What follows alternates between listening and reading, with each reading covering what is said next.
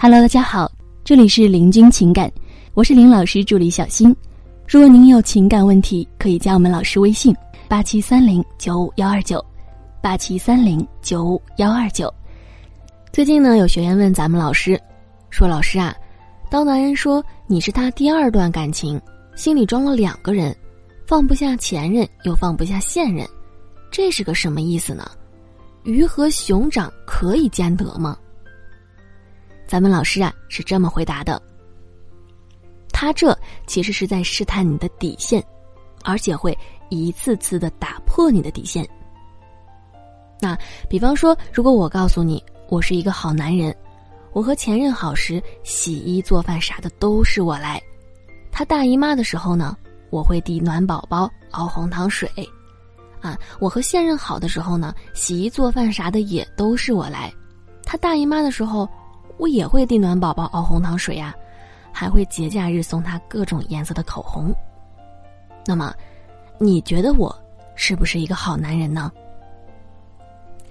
然后接着啊，我又告诉你，照顾两个人实在是不方便，所以我干脆把他们接到了一起，这样呢，我就不用洗两次衣服、扫两次地、熬两次红糖水了，而且他们还可以有个伴儿啊，可以顺便聊聊天。哎，你看我对他们多好呀！这时候你还会觉得我是个好男人吗？呸呀，这不是典型的渣男吗？当然了，我这个可能是稍微夸张了一点儿，但是你想一想，在我接他们住在一起之前，我是不是得做好两个人的思想工作呢？那怎么做呢？直接和现任说：“宝贝儿啊，我放不下前任，我也很喜欢你。”哎，你看你心地这么的善良，而他又无依无靠的，那要不我把他接过来和你一起生活，哎，这样我也能放心，而且你啊还能有个伴儿。当然啊，咱们这儿呢就是举个例子，现实中呢肯定不是这样说的，但是你好好看看这样的行为，是不是挺像你提出的这个问题的？我开头就说啊，男人在打破你的底线。打破到最后，很可能就是上面描述的，前任和现任都和男人住在了一起。其实很多女人不明白啊，说为什么老公啊，为什么男朋友啊，居然公然会把小三接到家里来住？那其实呢，就是因为他在试探你的底线，打破你的底线的这个过程当中啊，觉得时机到了，可以让你们住在一起了。所以说，当一个男人说什么。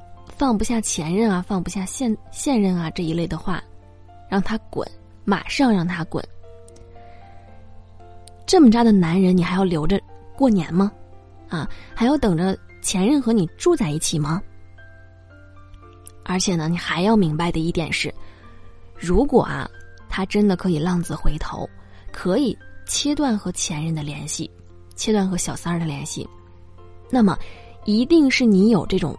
敢离开他的魄力，你你让男人知道你很清楚自己要什么样的男人，不要什么样的男人，这样呢，你就有了威慑力。